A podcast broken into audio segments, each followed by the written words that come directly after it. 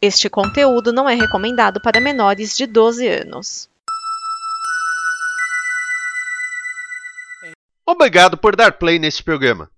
Em nome das pessoas que o fizeram, peço que você expresse sua opinião nos comentários e considere nos apoiar na campanha de apoio, seja no Apoia-se ou no PicPay. As informações e os comentários estão em nosso site comboconteúdo.com. Agora, fique com o programa. Eu bem que gostaria de fazer uma piada do número dessa edição com o fato do Galo estar lá em cima, mas esse é um podcast, como você ouviu, de 12 anos. Tá começando a edição número 69, opa, do AG Placado Brasileirão. Arena Geral. AG Placar do Brasileirão. O resumão da rodada de fim de semana. Salve Geraldo, salve Geralda do meu Brasil Varonil, seja muito bem-vindo, seja muito bem-vinda a mais uma edição do AG Placar do Brasileirão, o seu resumão do Campeonato Brasileiro de Futebol. Essa semana tivemos a rodada de número 17, já estamos quase chegando no final do primeiro turno e vemos o Atlético Mineiro com uma vantagem considerável na tabela. A galera lá de trás deu uma vacilada e o pessoal lá do Z4 começou a se recuperar. Então o campeonato está começando a ficar embolado, muita gente subindo rápido, muita gente descendo rápido. Mas vamos aqui nesse vai e volta, sobe e desce. Não é porque é edição 69. Vamos logo ao que interessa: os jogos da semana.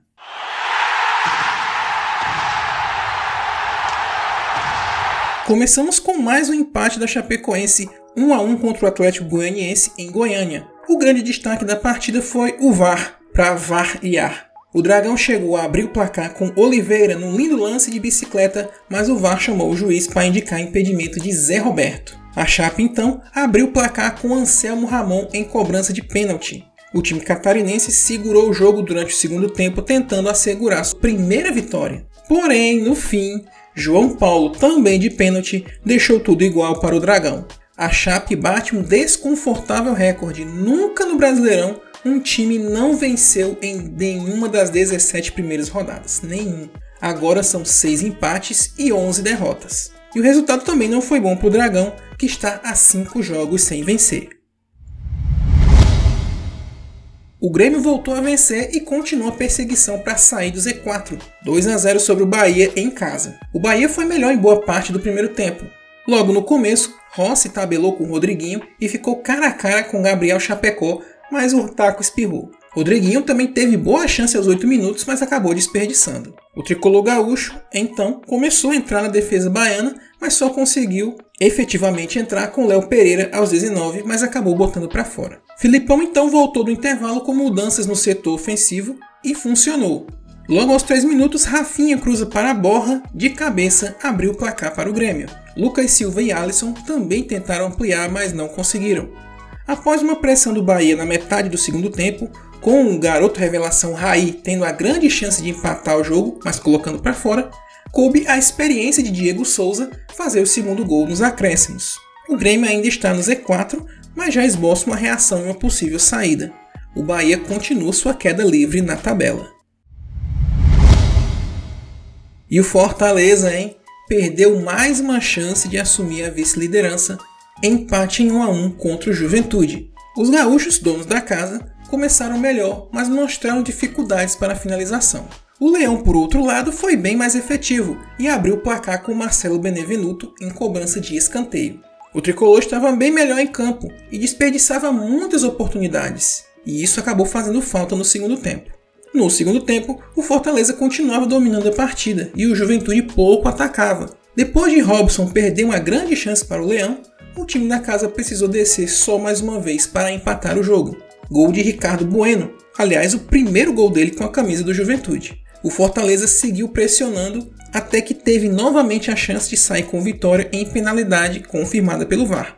Só que, assim como na semana passada, o Leão desperdiçou a chance, dessa vez com Bruno Melo. Juventude estaciona na segunda metade da tabela e o Fortaleza começa a ficar bem mais distante dos líderes.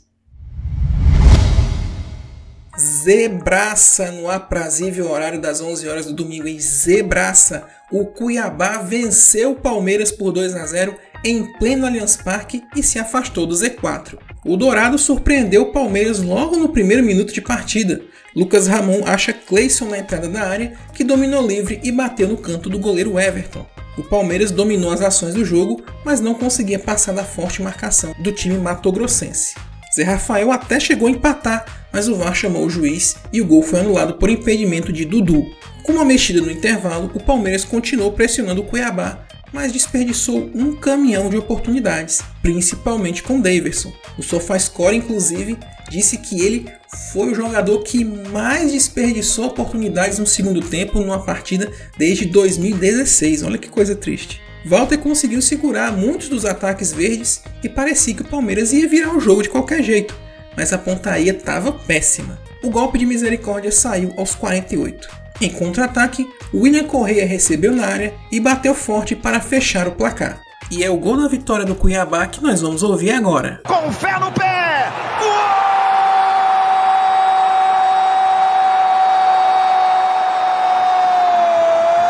A voz da rodada dessa semana vai ser um gol lá do Mato Grosso, exatamente essa terra boa lá de Cuiabá. Vamos ouvir a narração do segundo gol do Cuiabá sobre o Palmeiras, o gol do William Correia nos acréscimos já do jogo, fechando a conta. A narração é lá da rádio CBN de Cuiabá. Nós vamos ouvir a emoção na voz de Dino Portes, com os comentários de Pedro Lima e Gabriel Barros. Vamos ver o gol do William Correia, o gol que sacramentou a vitória do Dourado sobre o Verdão Vamos ouvir. A bola em inversão com o Scarpa de novo. Chega travando pra ali, pra travar, pra ganhar. Se roubar é bom, se roubar é bom. Dois contra um, mano a mano. Vai pra cima agora, Cleison. Vai pra cima o. Segura um pouco mais a bola o esperando chegar. Todo mundo pra ali, mano a mano. Três contra três. Tocou pra William Correia, ajeitou. Na perna esquerda, vai pintar, vai bater. Vai bater, vai bater, vai bater, vai bater. Gol! Gol! Gol! Gol!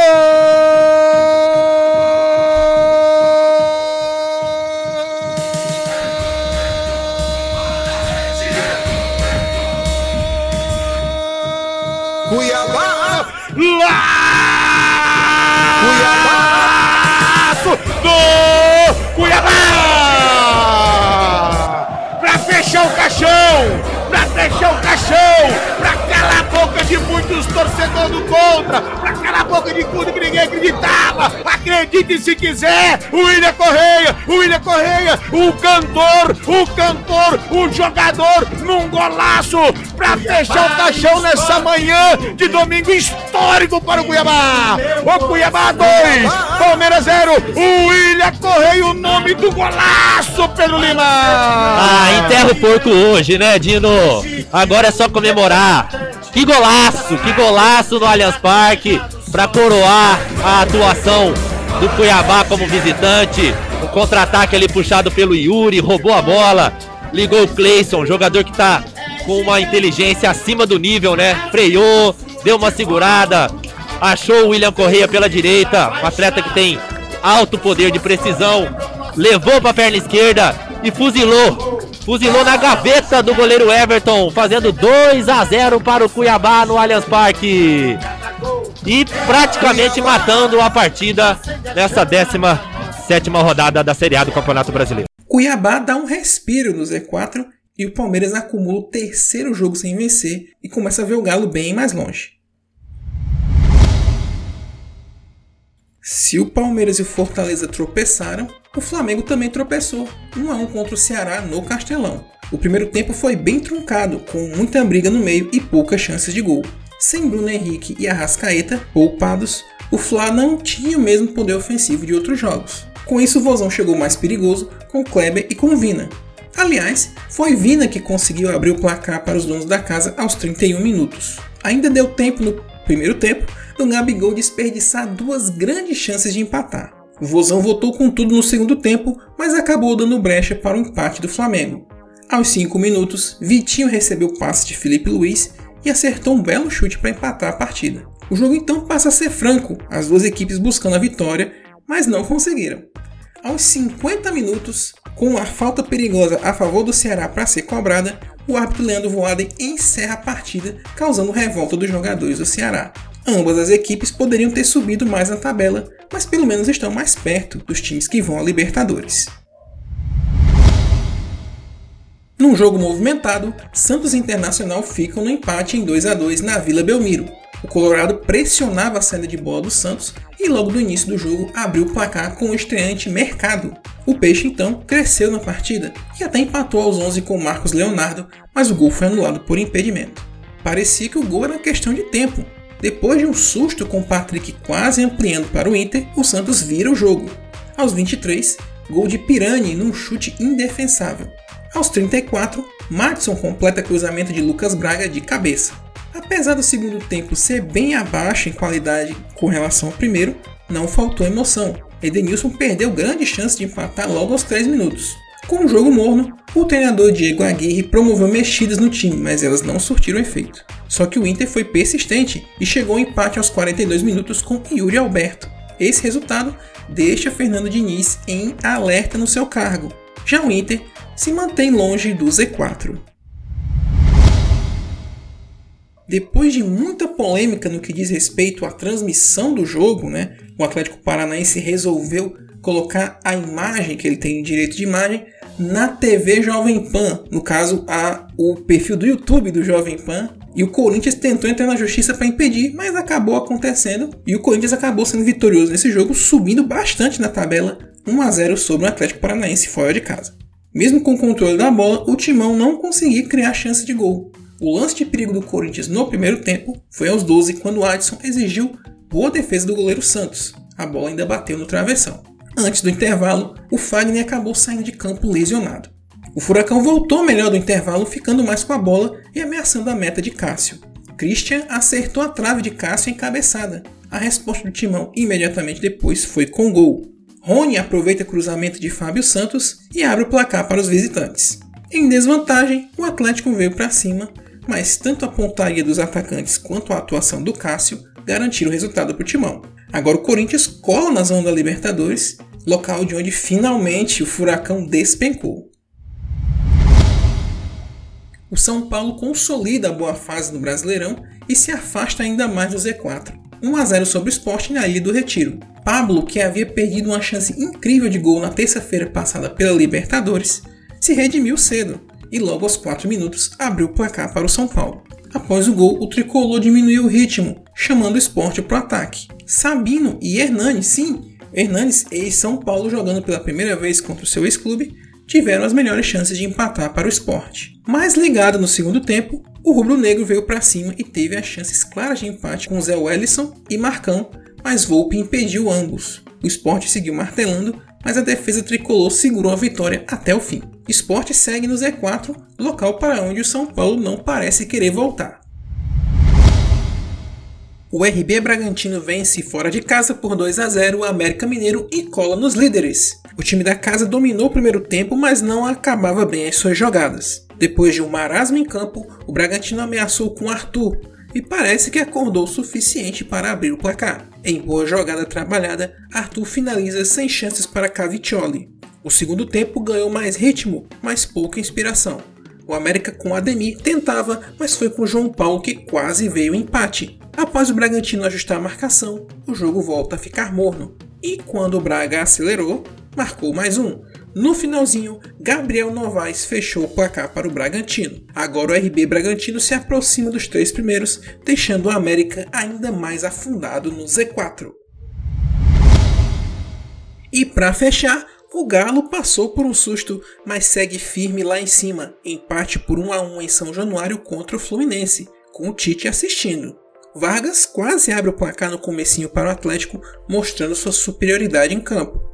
Porém, aguardando os contra-ataques, o Fluminense era perigoso. Num lance que Hulk derrubou Lucas Claro dentro da área, Fred abriu o placar para o tricolor em cobrança de pênalti. Com sua invencibilidade ameaçada, o Galo voltou com tudo do intervalo para buscar o um empate. O jogo passa a ser franco, com boas chances para ambos os lados. O Flu teve a bola do jogo no final, com Gabriel Teixeira perdendo o gol. No lance seguinte, Eduardo Sacha salva a pátria mineira, empatando a partida.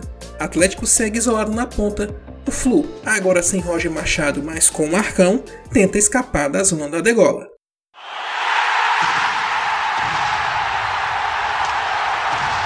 Classificação do Campeonato Brasileiro nessa rodada, todo mundo lá na ponta deu aquela tropeçada e quem se deu bem foram dois paulistas que vinham em baixa. Vamos aqui à classificação. o líder Atlético Mineiro com 38 pontos, em segundo o Palmeiras com 32, 6 pontos atrás, em terceiro Fortaleza também com 32 pontos e em quarto o Red Bull Bragantino com 31. Na zona da pré-Libertadores, Flamengo com 28 e dois jogos a menos. E o Corinthians. E o Corinthians subiu 5 posições, agora é o sexto colocado com 24 pontos. Na zona da Sul-Americana, Atlético Goianiense e Ceará com 24, Atlético Paranaense com 23, Internacional e Santos com 22, São Paulo com 21 pontos. Quem tá ali querendo escapar do Z4 Juventude e Cuiabá com 20, Bahia e Fluminense com 18 pontos. E no Z4, Grêmio com 16, Esporte e América Mineiro com 15, e em último, sem nenhuma vitória, a Chapecoense com 6 pontos ganhos.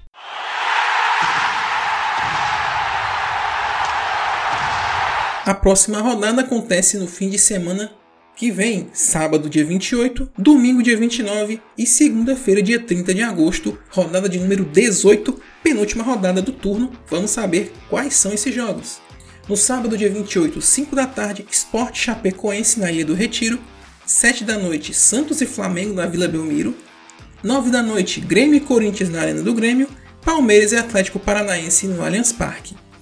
Domingão, dia 29 de agosto, 11 da manhã, o aprazível horário, América Mineiro e Ceará no Independência. 4 da tarde, Juventude São Paulo no Alfredo Jaconi. 6 e 15 da noite, Atlético Goianiense Internacional no Antônio Ascioli. 8 e meia da noite, Bragantino e Atlético Mineiro no Nabi Abichedi. E na segunda-feira, para fechar a rodada, dia 30, 7 da noite, Fluminense e Bahia no Maracanã. E 9 e meia da noite, Fortaleza e Cuiabá no Castelão. E é isso, gente. Esse foi o AG Placado Brasileirão, episódio 69 da 17ª rodada. Comente aí o que você achou do nosso programa na seção de comentários do nosso site arenageral.com.br e no site comboconteúdo.com, que é o nosso parceiro nesse projeto. É só você chegar lá no post do podcast, colocar o seu comentário sobre o que você achou, se gostou ou não, lá no comentário do post, a gente vê e analisa aqui para poder fazer um programa de melhor qualidade para você aí, Geraldo, do outro lado. Não deixe de acessar nossas redes sociais, Twitter, Facebook e Instagram. Os links estão lá no nosso site arenageral.com.br. Conheça também os projetos da Combo Conteúdo. Além deste aqui, temos vários outros projetos audiovisuais que eu tenho certeza que você vai gostar. É só acessar comboconteúdo.com e não se esqueça também de a passada no financiamento coletivo para saber como ajudar a manter os projetos que já existem e fazer com que mais projetos possam surgir. É só acessar lá comboconteúdo.com para saber mais. E antes de ir embora, avisando que nesse momento, no momento que você está ouvindo isso, já deve estar rolando evento lá em Tóquio. É, os Jogos Paralímpicos começaram hoje pela manhã e estão rolando eventos agora. E o Brasilzão Paralímpico é potência, então vai ter chuva de medalhas lá em Tóquio com os Jogos Paralímpicos. Vamos torcer pelo Brasilzão. E mais uma vez, a hashtag TRTokyoAG está de volta lá no Twitter para você acompanhar com a gente. E eu também participo no Combo Olímpica, que também volta para falar também sobre o dia em Tóquio e um pouco de curiosidade sobre Tóquio e os Jogos Paralímpicos. Fechou? No mais é isso, voltamos na próxima terça-feira. Abraços a todos, até a próxima!